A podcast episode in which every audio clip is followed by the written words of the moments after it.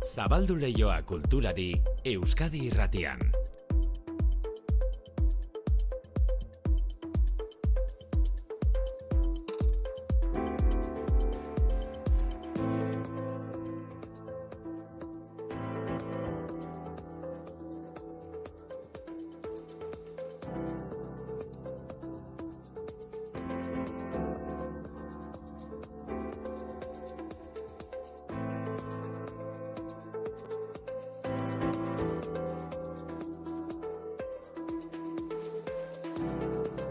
Manu etxe sortu Arratsaldeon. Kaixo inigo Arratsaldeon Eta zuriere. ia ia urtea abiatzeko, urtearen bigarren egunean euskarazko estreinaldi hartzarki gintzan gaur irinean. Ba bai, aurreko baten esan genizuen Gabonetan aurrak antzerkira eramateko aukera asko daudela inigo, eta hau izan litekeela gainera aurren artean antzerkirako grina pizteko garaia, ezta? Mhm, bai. Eta aurrak eh, antzerki erakartzeko modua, ba, gustura irakurtzen dituzten liburuak antzez lan bihurtzea.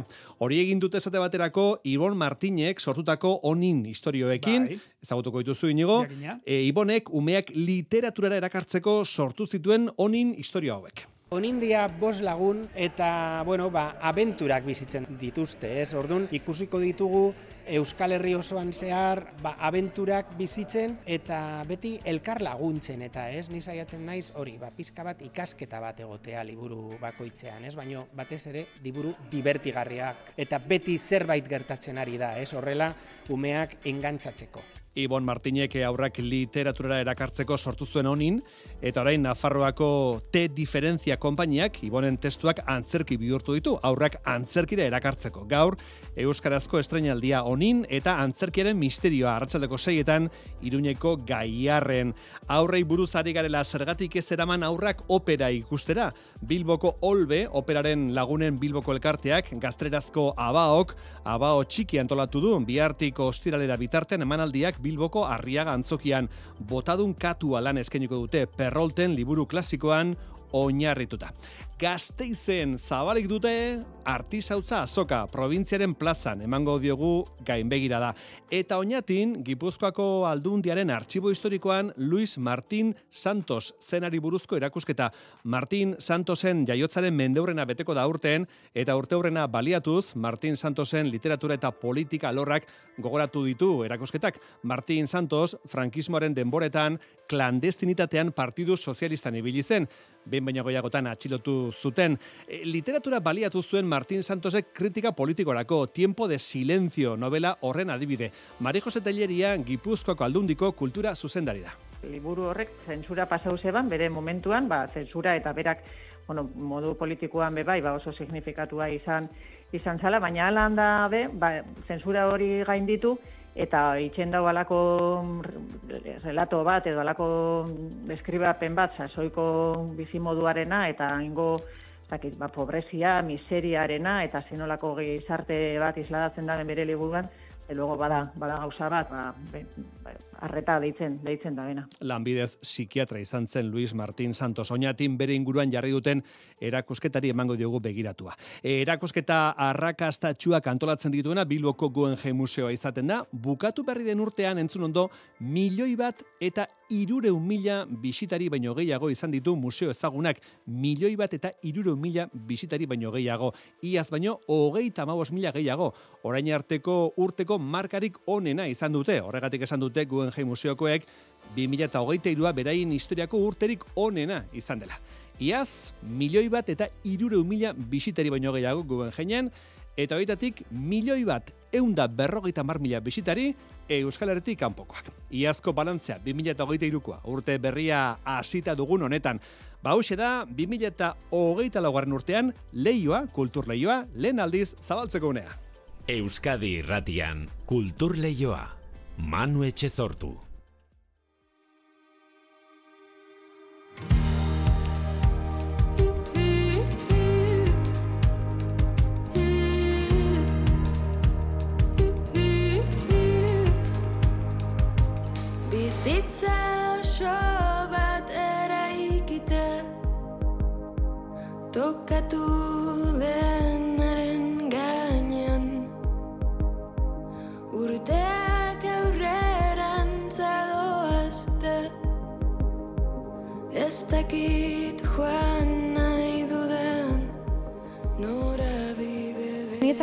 Da momentu bat ongi etorri bat emoteko bidaiara. Eta niretzako badalako kantu hau da espazio bat, e, nik imaginatzen dut zine bat, aurora borealen azpixan, guazen danok esertzera ikustera izarok egin duen bidaia hau, kontatzera nator. Piskat, e, beti imaginatzen ditut izaro berzino diferente asko, bat mendia igotzen, bestea betik jendeari erakusten bitu nola igotzen duen, bestean narratzen goitik, ez, zero intro mistikori ematen, eta gero bukaera bukaera antola zorazke kedan hausnarketa badala osoa, osoarena. Tordun da, e, izaro pila bat, esplikatu nahian edo ongi etorri amon nahian e, bidaia ontara.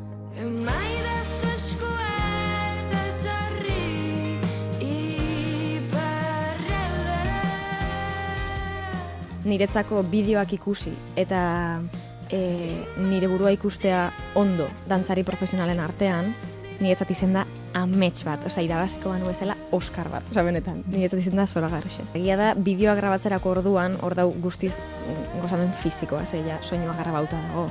Baina oin zuzenekoetara Zuzenean. begira, e, bueno, erronka bat da niretzako, eh? eta nik uste ointxe pres nahuela erronka horri aurre iteko.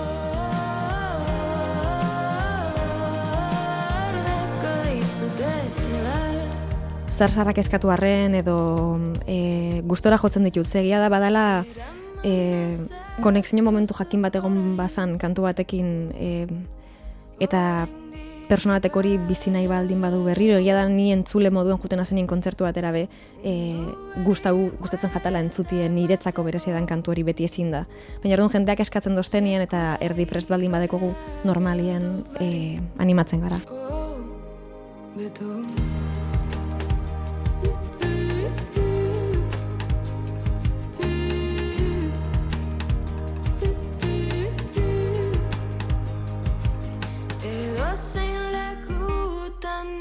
nintzake Berteko bertan jaio banintz. Ta ikusi nahi ditut guztiak. Sentitzeko nire bertxioan Zer? Iparraldera izeneko hau izango da gaur Bilbon publikoak entzunko duen lehendabiziko abestia. Gaur Bilboko Euskaldunan hasiko duen konzertu biraren aurretik izarok Euskal Herratiko arratzean saioan entzundakoak, esandakoak entzun ditugu, gogoratu ditugu. Ikuskizun berezia prestatu du izarok egunotarako. Bilbon gaur, Donostian bihar etzi, sarrera guztiak agortuta daude. Ondoren gogoratu dezagun Donibane Loitzunen, Iruñan, Gasteizen eta Azpeitian ere izango dela izaro, eta estatuan, beste beste, Bartzelonan, Sevillan edo Santanderren aurkeztuko du 0 de enero.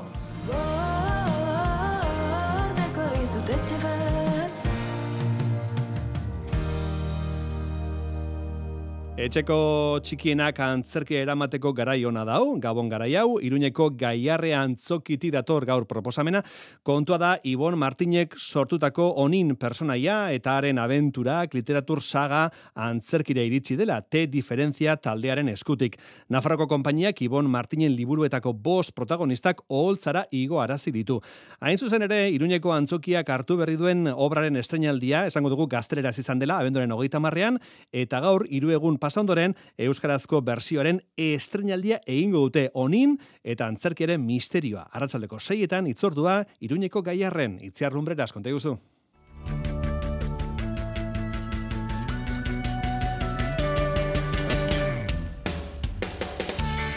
Te diferentzia konpainia Nafarrak onin eta antzerkiaren misterioa sortu du, onin eta bere laguntaldearen abenturei buruzko antzezlana. Historioko bost personaiak, Ibon Martin, idazle donostiarraren literatur sagaren protagonistak dira, orain antzerkian. Ainoa Ruiz, te diferentziako kidea. Guko nin ezagutu genuen liburu bilduma hau aurrekin tailerrak egiten genituenean eta ikusi genuen asko gustatzen zitzaiela eta esaten genuen zergatik ez hurbildu aurrak antzerkira, ez? Antzokira beraiei gustatzen zaien zerbaiteken. Hori da nahi, egin nahi duguna eta gero antzokira normalean doaztenek ezagutuko dute honinen liburu bildumak ere bai eta horrela bi bidaieko lan bat izango da, ez? Ibonek lortuko du bere liburua ezagutzea eta guk aurrak antzerkira etortzea. Kasu honetan, onin eta lagunak otxondo bizitokitek iruñeko gaiarre antzokira txangoan joango dira. Irakaslearen aginduei kasurik ez egiteagaitik hainbat abentura biziko dituzte. bueno, oso pertsonaia diverti bat agertuko da, eta esango die ez ireki ate hau, zer egingo dute, atea ireki. Bueno, eta hor, dan aliatuko da, abentura zoragarri batean sartuko dira, eta erakutsiko dizkigute beraiek dikuadria bezala duten baloreak, ez? E, beraiekin empatia, berdintasuna, inorez da bestea baino gehiago, denak laguntzen dira elkarrekin, eta bar, eta bar. Osea, jolastuko dute asko baino ikasteko. Izan ere duela laupa bost urte onin sortu zuenean, Ibon Martinezek hori izan zuen buruan, historio divertigarrien bidez aurrak irakurketara erakartzea eta baloreak irakastea. Onindia bos lagun eta, bueno, ba, abenturak bizitzen dituzte, ez? Orduan, ikusiko ditugu Euskal Herri osoan zehar, ba, abenturak bizitzen eta beti elkar laguntzen eta, ez? Ni saiatzen naiz hori, ba, pizka bat ikasketa bat egotea liburu bakoitzean, ez? Baino batez ere liburu divertigarriak eta beti zerbait gertatzen ari da, ez? Horrela umeak engantzatzeko. Irati Muñoz, Celia Fañanas, Nayara Azpilikueta, Kimetze Txebe eta Iban Algea izango dira onin eta bere lagunak gorpuztuko dituzten aktoreak. Honin antzerkian eta euskaraz estrenaldia gaur iruñan. Antzerkia aurrentzat eta antzerkia bezala opera aurrentzat zergatik ez. Abao edo olbe operaren lagunen bilboko elkarteak urte berria txikienekin hasiko du. Azken urteotan egin duen moduan. Botadun katua ipuin klasikoa kantu lirikora moldatu zuen Xavier Monsalbatxe, kompositore kataluniarrak duela laurogei urte eta arriagako oholtzan ikusiko dugu, Classic Bet konpainaren eskutik. Abao txikiko bigarren proposamena da urte honetan. Hoi bezala, aurrak eh, operaren lurraldera erakartzea da programa honen helburua. Euskal Iratia Bilbo, Iker Zabala.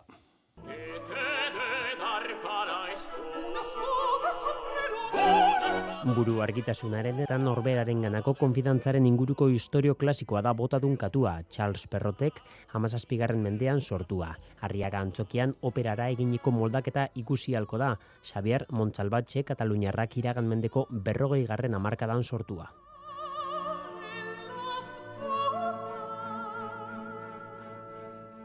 Karabaseko markesaren balizko lurralde horietan ematen den historioan errota bateko jabeak jasoko du oinordetza xumea da katu txikia, baina askar eta trebea da katu hau eta berastasun eta soriona eskeniko dio bere jabeari, baldin eta bota batzuk ematen badizkio. Erregea, printzesa, ogroa edo untxi ere egongo dira estenan. Klasik beten produkzioa da. Opera bufa eta baleta ustartzen dituena. Bost kantari egongo dira agertokian, baita dantzari bat eta piano jolea ere.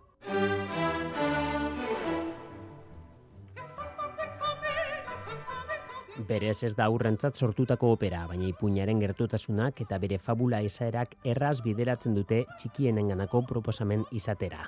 Argistapena, jantzitiki koloretsua eta esenografia aurrentzat erakargarri izateko bideratu dira. Alaber, operak izan ditzakeen isilune tarteak murriztu dira.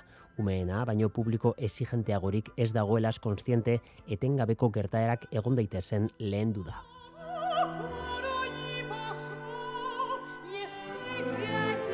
2000 eta bostetik dago martxan abao txiki eta oso gonkortuta dago Bilboko kultura eskaintzan. Oroar, bi helburu ditu, lehenik eta behin aurreta helduen sentsibilitateak ustar ditzaketen jartuerak plazaratzea eta operaren hasiak txikienen iruditekian lanatzea etorkizunean ernal daitezen. Andersen, ahate itxusia izango da abao txikiren urrengo proposamena martxoan.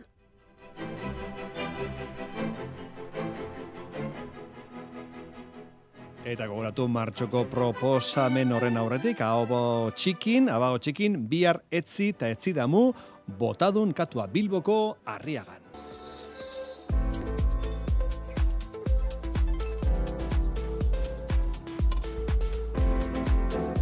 Euskadi irratian, kultur leioa. Oñatira joateko proposamena, oñatin dagoen Gipuzkoako artxibo historikoan bada erakusketa interesgarria, Luis Martín Santosi buruzkoa. Idazlea, psikiatra, politikari sozialista, hogeita emeretzi urterekin hiltzen Santos, baina aztertzeko eta gogoratzeko moduko arrasto luzea utzi zuen. Aurreko mendeko mila bederatzi da hogeita laugarren urtean jaioa, iruro hogeita lauan hiltzen, gazte trafiko istribuz. Donostiara bost urterekin bizitzera etorria, donostiako ospitale psikiatrikoko buru ere izan zen. Mari Jose Telleria, Gipuzkoako aldundiko kultura zuzendaria da. Mari Jose, kaixo, arratsaldeon. Arrataldeon. Eta orain ez, Mari Jose, baina denbora askoan ospitale batek Martin Santos izena zeukan donostian, gaur egun kiron dela uste dut, e, jende asko korrela ezagutzen zuen, ba, Martin Santos ospitalea hemen donostian. Hori da, bai, bere, bere figura, bere figura zan, eta, bueno, ba, horri ezagutu du, gero bere liburua be, bai, nik uste dut danok irakurri izan dugula instituto sasoian, eta gure inguruan, bueno, ba, basa, bada izen bat, eta hain zuzen be, bueno, be, ba, pentsatu genduan, ba, interesantia eta politxe izango zala, ba, bere figura berreskuratu, eta, bueno, ba, egunean, eguneratzia, edo, bueno, behintzat, belaunaldi berri zendako, eta izain berri zendako, Bai. zen gizona, ba, oin dela berrogeta mar urte hil, hil eta, bueno, ba, hori be bai, ba, bueno, kontuan, kontuan hartuta, hau erakusketa antolatu da, oinaten izango izango dana, eta, bueno, ba, bertan, ba, bere ibilbidean, eta zuk esan duzun moduan, hainbat arlo eta esparru jorratu zebala, danetan be bai, ba, bueno, oso, bueno, astarna politxak laga, laga zitzuela, pena, gaztil hil zela, baina, bueno, hor laga zeban bere, Bai. bere lana, eta bere, bere obra. Oia, hogeita beretzi urte betegabeak zituen, e, hiltzenean, eta esan duzu, zemaki borobila, e, 2000 eta hogeita lau urtea, eta beteko dira eun urte, bera jaio zela, ezta? Bai, hori da, aurten, ba, sortzaria hundi, hiru hau, sortzaria hundian, ez ere urte hurrena ospatuko da, mende hurrena hain be, bai, be- bera, bazterretxea eta txigidarena, eta, bueno, ba, txiri txiri, eta hainbat ekitaldi eta zera proiektu ezberdina batuko dira urtian ziar, hiru gizon haundi hauen omenez, eta azteko, ba, hause erakusketa oinatin dagoena. Bai, Luis Martín Santos eh, Rivera, bere garaiarekin komprometitutako izena edo figura da, erakusketaren izenburua eta bueno, zuk esan duzu, denok lotzen dugu batxilergoarekin, zeko dugu batxilergoan azaltzen zigutela Martín Santosen Tiempo de Silencio novela oso lan berritzaile izan zela, gaztelerazko literaturen nolabaiteko iraultza ekarri zuen literaturara, ez da? Hori izaten da beti. Bai, hori da, eta bitxu ze urtetan idatzitzakoa, eta zenbat urtietan jarraitu izan dugu lan e, zera, e, derrigorrezko obra bat izaten, ez da, gure ikasketetan, eta ointxe, oin dela gitxi bebai, ba, bueno, gogua, eta aukeri aukin eban lan, ezera hori liburua atzera be irakurtzeko, eta benetan ondiokan be, zenolako impactua eta zenolako eragina bakan bere lanak, bere idazteko moduan eta aukeratutako gaia, gaia bebai, ez da? Eta askotan igual, eta momentu horretan, ba, konturatzia, ba, zenolako garrantzia dakan liburu, liburu literaturak eta arteak berak, ba, bueno, ba, zera, tresna politiko gisa bebai, ez da? Zer, liburu horrek zentsura pasau zeban, bere momentuan, ba, zentsura eta berak, bueno, modu politikoan bebai, ba, oso signifikatua izan, izan zala, baina ala handa be, ba, zentsura hori gainditu, eta itxen dau alako mm, relato bat edo alako deskribapen bat sasoiko bizimoduarena eta ingo dakit, ba, pobrezia, miseriarena eta zenolako gizarte bat isladatzen da bere liburuan, luego bada, bada gauza bat, ba, ba, arreta deitzen, deitzen da bena. Bai, ari gara izketan, mila bederatzion de irurogeita bigarren urtean idatzi zuen liburuaz, Tiempo de Silencio, esan dugu, zentsurarekin problema asko izan zituela, debekatu zizkioten zati asko, eta novela oso berritzailea da, erabiltzen dituen teknikengatik, eta kontatzen denagatik, ze garaiura, frankismo betean gaude, eta oso garai gogorrak dira, jende askorentzat, ez da, eh, Mari Jose? Bai, bai, hori ba, ba, badira personaje batzu benetan beldurgarrisa dirala, baina hain alako humanuak edo alako bene-benetakoak diralako, ezta? Eta, bueno, ba, sasoikuak eta gaur egungua, ba, zoritxarrez, ba, ez gara horren beste aurreratu behin, igual bizi baldintzak bai, baina bestela gure, ez dakit, barrukoak edo, batzutan hain izaten jarraitzen du balako miserable eta barizioso izaten, eta hor, ez dakit, gaur egun be, ba, egun zera oso ind- indarra hundisa daka bere, bere lan horrek. Luis Martín Santos, literatura da bere alorretako bat, beste bat politika, e, frankismoaren kontra borroka egiteagatik kartzelaratu zuten behin baino gehiagotan, eta e, alderdi sozialista, oraindik ere legez kanpoko alderdi baztela edo klandestinitatean, beraz sartu zen alderdi sozialistan, ez? Horixe, bai, eta gainera libur, zera, erakusketan bertan azaltzen da, eta dokumen- dokumentuak lortu dira, erakusketa edo iker, erakusketarako ikerketa izan da bitxartian, ba, nola itzen zetzen jarraipena, bai berari eta bai beste bueno, ba, donostian bizizan beste mediko batzuei, eta atzetik, ba, bueno, ba, gobernadore zibilak bazitzuan bere, bere informuak, formiak, eta batzen ziala han eta hemen, eta horren gaineko, takit, ba, ez esango akta, baina bai bater bate kontauta, kontaktakoa hor jasotzen dala, ba, zenolako elkarrezketak, eta zenolako keskak, eta zenolako zakitxe, eztabaidak izaten ziran, beti, ba, bueno, bere sensibilidade sozial eta politiko hori agerian lagatzen dutena. Bera, eto, bertan egon zan erakusketaren e, komisaria, e, Amaia Izaola, eta benetan, bueno, ba, berandako posa, zera, oso posgarri izan zen, dokumento original horiek, ba, bueno, originalak, kopiak, eh? Originalak topatzia eta kopia erakusketan ez era bertan egotia. Lanbidez, e, bueno, medikuntzik hasi zuen, gero psikiatria eta psikiatra zen, esan dugu Donostiako ospitale psikiatrikoko buru zela Martin Santos, hori zen bere lanbide ofiziala esango dugu, baina gero hori eskutuan, e, alderdi sozialistakoek bilerak egiten zituzten, ba, zer, ja imaginatuz pixkanaka demokrazia etorriko zela, edo ja hasiko ziren irudikatzen pixka bat diktauraren amaiera, ez da, Mari Jose?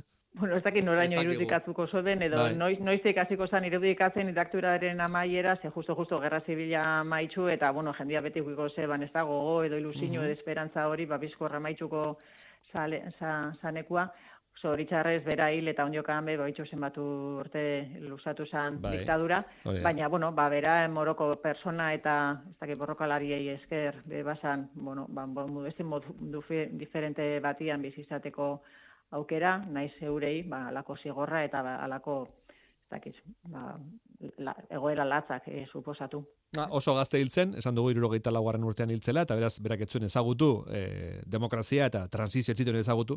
Nik irakorreta daukat, e, esaten zela, e, politikarako sekulako sena zeukala, eta pentsatzen zutela oso urrutira alduko zela alderri sozialistan, eta akaso igual Espainiako agintaritzan ere. Bueno, bero, erakusketan be kontatzen da, momentu batian, ba, bueno, seguruenik, ba, beste obligazio batzuk, eta familia bebai, bera oso gazte hilzan, emaztiarekin gainera, iztrikotxian soiala, bi ume txiki laga, laga zituzten, Orduan, azkenengo momentuan, goiko arguak edo ejecutiban egotiari laga, lagasetan. Horrek ez dago nahi, ez detzak entzen, gero atzera be, edo demokrazian edo transizioan bizizan den eskero aukerarik ikuko ez banik, ez? Mm Atzera be, balelengo postu horietan e, jarraitzeko, baina bai hartu zebala momentu batian, ba, erabakisa, bueno, ba, beste, zera, beste modu batian, edo atzera o jartzeko, zer alderdi sozialista, sozialista barruan. Mhm. Bai, baina, bueno, pentsau, ba, zen olako diskursua eta zen olako bizipenak eta aukeriak ez, alako maia hundiko intelektual batek ba, konpartidu, partekatu eta zabaldu izango zitsuganak bere ez bestelako lagunen artean, afiliatuen artean. Bai, bueno, e, Martín Santos Iburuzko erakusketa hau, e, antolatu duzue Gipuzkoako Foru Aldundiak, EHUk eta Ramon Rubial Fundazioak, ez da, Mari Jose? Hori da, guk, e, zera oinatin dago liburutegisa, zera erakusketa, hain zuzen be, bueno, guk be bai nahi dugulako demostratu eta erakutsi, ba, zenolako garantizia duten artxibuek, alako lanak, zera e, lortzeko eta eta plazeratzeko eta partekatzeko be bai, ez, gainontzeko zera saletu guztiekin hortxe dauz e, dokumentuak, gero eta bueno, lan ondixau haitzen ari gara hoiek danak be online jartzen, ikaslariak momentuan asko dira oinatira edo tolosara joaten dianak, bestela be badau, badau modua, ez, e, webgunetan eta begiratzeko, eta hain zuzen ba, horren milaka dokumentu digitalizatuta, katalogatuta, eta zera irakusgai dauzela, ba hori bai nahi dugula ez da erakutsi, ba zenolako aukera dauzen hor ikertzeko, eta hortik, ba, proiektu ekimen berrixak martxan jartzeko.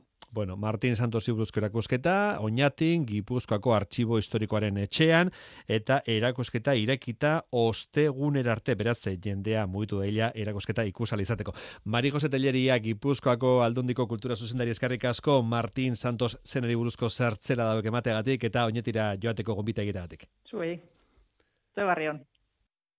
Euskadi irratian, kultur lehioa eskain dieza jogon segidan artizautzari tartetxo bat, artizautza, izan ere eguberri bueltako egun hauek garrantzizkoak izan hori dira artizauentzat, eskuz landutako sorkuntzak erakutsi eta saldu hori dituzte egun notan ari dira egiten artizautza azoka horietako bat, lan talan izeneko azoka, bertan izan da oier narbaiza.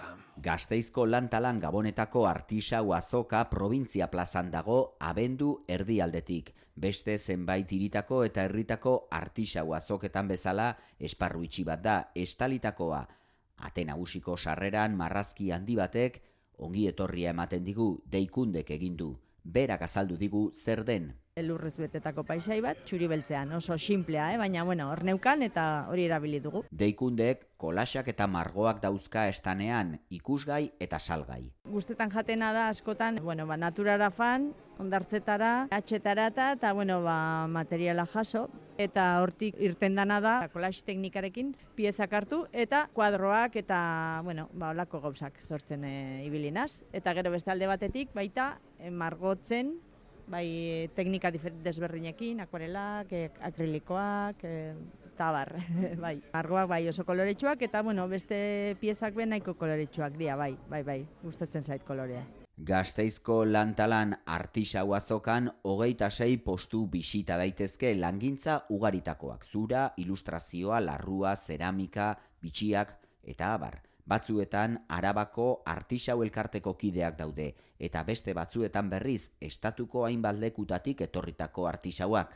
Erakusketan parte hartzen ari den beste artisau bat Igor Unanue dugu urteak eman ditu zura lantzen. Azkenean lortu dut ja hamar urte eta gero aukitzen eh, ja katalogo bat, ne produktuen katalogo bat eta za- zatitzen dut hiru zatitan. Ez? Bata da taila, o, lauburuak, argizaiolak, eh, aritzoztoak, beste esango za tornoa, tornoarekin egiten ditut, hori, fruta, perretxikoak, eh, argizaiola batzu baita, eta gero nere hirugarren eh, eskaintza zati hori dia txalapartatxoak. Gabonetako kanpainarekin pozik egon arren, babes handiagoa eskatu du artisautzarentzat gehiegizkoa deritzo artisautzari ezarritako euneko hogeita bateko bezerga.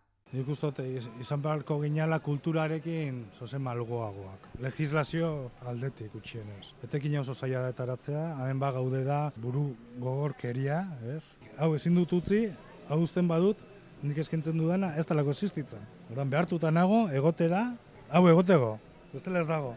Lantalan azoka urtarrilaren seir arte egongo da zabalik. E, gogoratu Gasteizko provintzia plazan daukazuela artisautza azoka. Eta segundu batzuk besterik ez bada Brandsen musika entzuteko.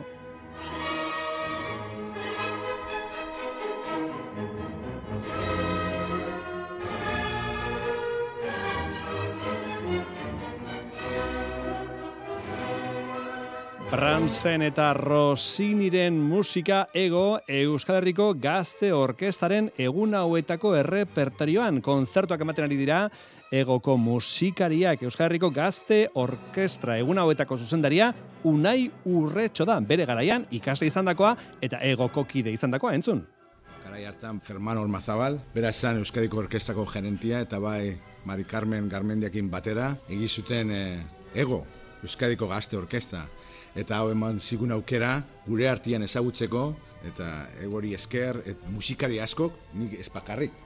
Egoko hango garaiko musikari asko gaur egun eh, profesionalak dira. Gogoratu Euskal Herriko Gazte Orkestra gaur Donostiako Vitoria Eugenian, bihar Gasteizko principal antzokian eta ostegunean Bilboko Euskaldunan eta beste orkestra bat Iruñeko Gazte Orkestra arituko da ostegunean Iruñeko Baluarten. Eta gaur bukatu horretik Olatz Salvador eta Iñaki Salvador.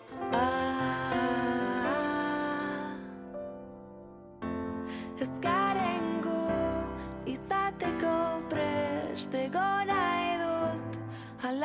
Olatz Salvador eta Iñaki Salvador biak elkarrekin eta zuzenean entzungo ditugu aste honetan andoainen. Ostegunan izango da emanaldia Bastero Kulturgunean. izateko prest egon nahi dut Ala beharrez ez gara inon Olatz eta Iñaki Salvador ostegunean andoainen. Joseina Etxeberria, Joseina urte berria. Berdin, Manu. Ondo urte on. urtea, Oso bai? ondo. Ongi hasi duzu? bai, Manu? Bai, bai, zure play... Bukatu ere ondo? Bai. Bueno, oi, Ondo. kostata, kostata. Bueno, gau bat, besterik ez da. Bueno, hori, vale, vale, ya está. Baina, bueno, ondo afalduta, ondo azkalduta... Bai, dena ondo egin jan ditut. ondo bukatu. Ah, bai, eh? Uf, nik ez, Egunen Manu. baten egin barko genuke, e, irratsaio bat polboroia hoan dugula. Ez litzateke? bat gustatzen, Ez. Manu. Ez, ez, gauza Ez lehorra gori. Ba, nik izugarri maite ditut. Benetan polboroiak, Bai. mazapanak, etorrelakoa, bai, Denak, polboroiak baita bat, mazapainak maz- ere, da. polboroiak, girlatxea, Bueno, oraindik ere erregia falta zaizkigu, beraz oraindik ere badauko gorrelako eta disfrutatzeko. erreganetako pila oraindik janga benago. Oh, ze ona, ze ona, Jano Andreko pila. naino, sukaldaritza tarte Euskadi Erratia. Bazkaltzeko garaia. Aio.